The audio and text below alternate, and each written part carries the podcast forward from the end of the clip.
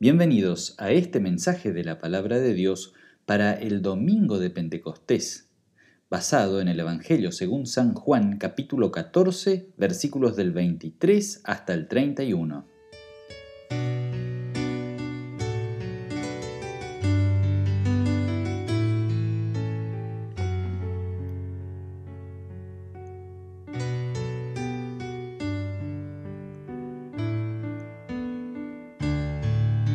Pentecostés es una de las fiestas más importantes de la Iglesia. Esta fiesta tiene su origen en el Antiguo Testamento. Era llamada fiesta de las primicias, de las semanas, o fiesta de las cosechas, porque era el tiempo en que concluía la primera cosecha del año. Se ofrendaba a Dios los primeros frutos o primicias, lo mejor que el campo había producido. La fiesta iniciaba el primer día después de la Pascua, y concluía con una gran celebración, siete semanas, o sea, 50 días después. Por eso el nombre Pentecostés. En el Nuevo Testamento, en el día del Pentecostés, Dios derramó su Espíritu Santo sobre los apóstoles. El Pentecostés está íntimamente vinculado y relacionado con la Pascua, en la Pascua se celebra el sacrificio del Cordero y en Pentecostés se ofrece el primer fruto de este sacrificio, que es el don del Espíritu Santo. Pentecostés es la estación de la cosecha. Los campos están listos para la cosecha y esta es continua. Cada vez que se realiza un bautismo, se proclama el Evangelio, se celebra la Santa Cena, hay perdón de pecados. Y allí, donde hay perdón de pecados, hay vida y salvación. Las lecturas bíblicas del día de hoy, basadas en el Antiguo Testamento en el libro de Génesis capítulo 11 y en Hechos capítulo 2, presentan a Dios, por un lado, dispersando por causa de la arrogancia y uniendo con el fin de proclamar las maravillas de Dios. Oigamos una porción de la lectura de Génesis 11, versículos del 6 al 9. Esta gente es una sola, y todos ellos tienen un solo lenguaje. Ya han comenzado su obra, y ahora nada los hará desistir de lo que han pensado hacer. Así que descendamos allá y confundamos su lengua, para que ninguno entienda la lengua de su compañero. Así fue como el Señor los esparció por toda la tierra, y cómo dejaron de edificar la ciudad. Por eso la ciudad se llamó Babel, porque allí el Señor confundió el lenguaje de toda la tierra, y desde allí los desparció por toda la superficie de la tierra. El libro de Génesis aquí nos presenta una nación en desarrollo y progreso. ¿Dónde se desarrolló esta historia? Es en la conflictiva región del Medio Oriente, específicamente donde hoy se encuentra Irak, en el centro de aquel país. Los habitantes de Babel decidieron emprender una mega construcción una ciudad con una torre que llegaría hasta el cielo. Esto es algo típico de los seres humanos. Se asocia el progreso y el avance con grandes edificios y altos. Hoy por hoy, el edificio más alto del mundo mide 828 metros y no está muy lejos de allí, en Dubái, una de las ciudades más avanzadas del mundo. Mirándolo parcialmente, pareciera que con este ejemplo de la Torre de Babel, Dios está oponiéndose al progreso y el avance del ser humano. Pero en realidad el problema de aquella sociedad no era el progreso en sí, sino su arrogancia. ¿Qué intenciones humanas están detrás de esta mega construcción? Vanagloria y orgullo. Génesis 11.4 dice así, vamos a edificar una ciudad, y una torre cuya cúspide llegue hasta el cielo. Hagámonos de renombre, por si llegamos a esparcirnos por toda la tierra. Dejaron a Dios y se volvieron fanáticos de su propio progreso y de su fama, fanáticos de sí mismos. Para que tengamos en cuenta, estos eran descendientes cercanos de Noé, quien fue testigo de la gran misericordia de Dios para con su familia, que la conservó sobre la tierra, en el arca. Dios por lo tanto desciende de los cielos y los confunde, a fin de que dejaran de hablar el mismo idioma. De hecho, el significado de Babel viene de Balal, mezclar o mezclarse.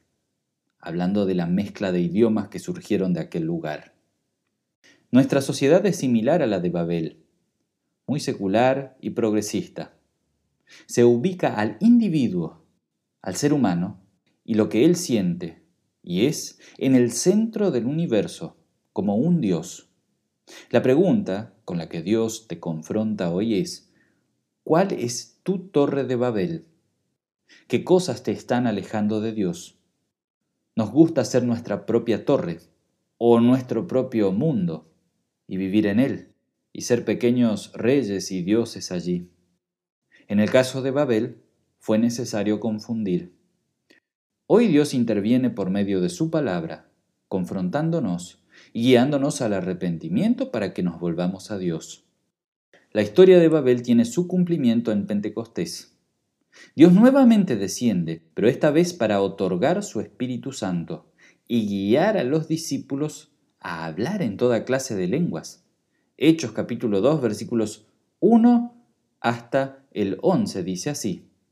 Cuando llegó el día de Pentecostés, todos ellos estaban juntos y en el mismo lugar, y de repente un estruendo como de un viento fuerte vino del cielo y sopló y llenó toda la casa donde ellos estaban entonces aparecieron unas lenguas como de fuego, que se repartieron y fueron a posarse sobre cada uno de ellos.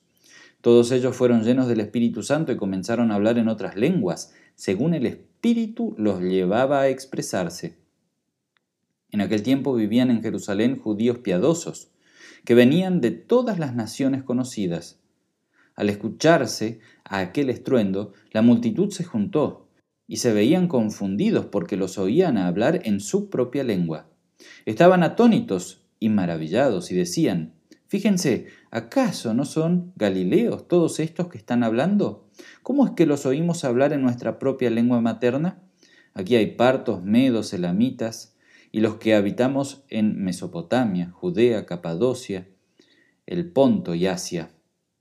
Están los de Frigia y Panfilia, los de Egipto, los de las regiones de África que están más allá de Sirene, también los romanos que viven aquí, tanto judíos como prosélitos, y cretenses y árabes, y todos los escuchamos hablar en nuestra lengua acerca de las maravillas de Dios.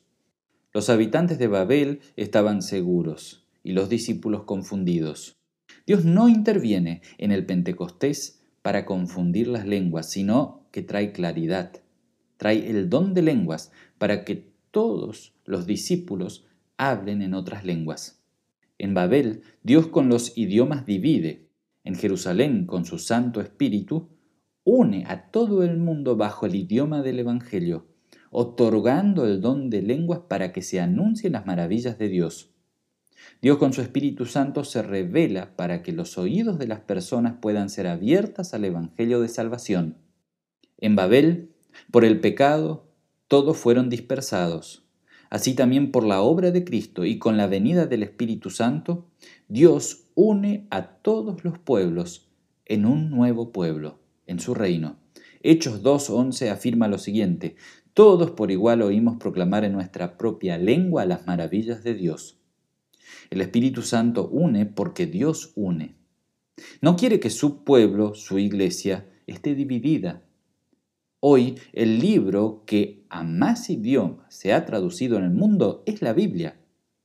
Esto es así porque es el mensaje que a más idiomas ha sido proclamado.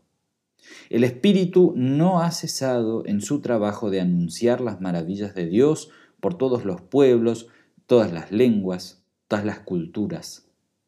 Este mensaje maravilloso es el de las buenas noticias del perdón de pecados, que también nos es anunciado a nosotros en el día de hoy. El Evangelio es mucho más que un estilo de vida, o una serie de dogmas o reglamentos, o cosas que hay que hacer o dejar de hacer. El Evangelio es Dios en acción, perdonando, dando vida y esperanza, generando nuevas vidas, perdonando pecados. Jesús en el Evangelio de hoy afirma lo siguiente. San Juan capítulo 14 versículo 27. La paz les dejo, mi paz les doy. No la doy como el mundo la da. No dejen que su corazón se turbe y tenga miedo. El amor de Dios despeja toda inseguridad y miedo. Nos da la paz basada en su amor incondicional. El Espíritu Santo lleva a que los creyentes hablen de las maravillas de Dios y vivan una vida maravillosa. Hablar del Evangelio es hablar de lo que Dios ha hecho con palabras y acciones. En Babel, sus habitantes querían hacer la obra de la torre para que se hablara de ellos y de sus proezas. En Pentecostés, Dios hace que por medio del Espíritu Santo se hable de las maravillas de Dios. Lo natural es que el ser humano hable de sus proezas y de las cosas que ha hecho y logrado. Naturalmente somos muy egoístas y solamente nos centramos en nosotros mismos. Pero el Espíritu Santo hace que nuestro centro de gravedad cambie, hace que todo comience a girar en torno a las maravillas de Dios. ¿Qué maravillas de Dios tenemos para contar? Aquellas que disfrutamos en nuestra vida. La vida misma que Dios nos dio es una de las maravillas. Las maravillosas cosas que Dios te da para disfrutar. Tu familia, tu trabajo. El perdón de los pecados es la obra maravillosa de Dios que nos hace vivir en paz. La propia vida y obra del Señor Jesucristo que son ofrendadas para ti, son la esencia de esta maravilla de Dios. Dios dio su vida por nosotros e intercede ante el Padre. Las maravillosas obras del Espíritu Santo, que nos incluyó a nosotros en la iglesia desde el día del bautismo y nos mantiene en ella por su palabra y viene y desciende a nosotros a través del sacramento de su cuerpo y sangre. La maravillosa herencia en los cielos que Dios nos tiene preparada. Estas son las maravillas de Dios que el mundo necesita oír. El Señor Jesucristo dice, el que me ama, guardará mi palabra, y mi Padre lo amará, y vendremos a Él, y con Él nos quedaremos a vivir. El que no me ama no obedece mis palabras, y la palabra que han oído no es mía, sino del Padre que me envió. El Espíritu nos conduce a amar a Cristo y su palabra. Quien me ama, ama mi palabra y la guarda, dice el Señor. Amar a Cristo es amar su palabra y guardarla. Ningún discípulo verdadero que afirma amar al Señor le da las espaldas a su palabra, más bien la guarda en su corazón, porque es lo más valioso para él. A través de la palabra, Dios viene a nuestra vida y hace morada en nosotros. La promesa de Dios es, vendremos a Él y haremos morada en Él. Dios viene junto a su palabra. El mensaje de la palabra de Dios viene acompañada de Dios Espíritu Santo, que vive y vivifica nuestros corazones. Y es esta presencia de Dios la que transforma nuestra realidad miserable en una vida plena, llena de gozo y de paz. Dios ya no se revela al mundo por medio de truenos y relámpagos como en el monte Sinaí. Ya no habita en su templo o en su tabernáculo. Dios habita en cada creyente.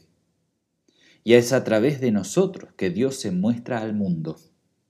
Somos templo del Espíritu Santo para proclamar su palabra y revelar las maravillas de Dios a un mundo que cada día lo conoce menos. Dios te asistirá y te capacitará con su Espíritu Santo para proclamar las maravillas de Dios al mundo.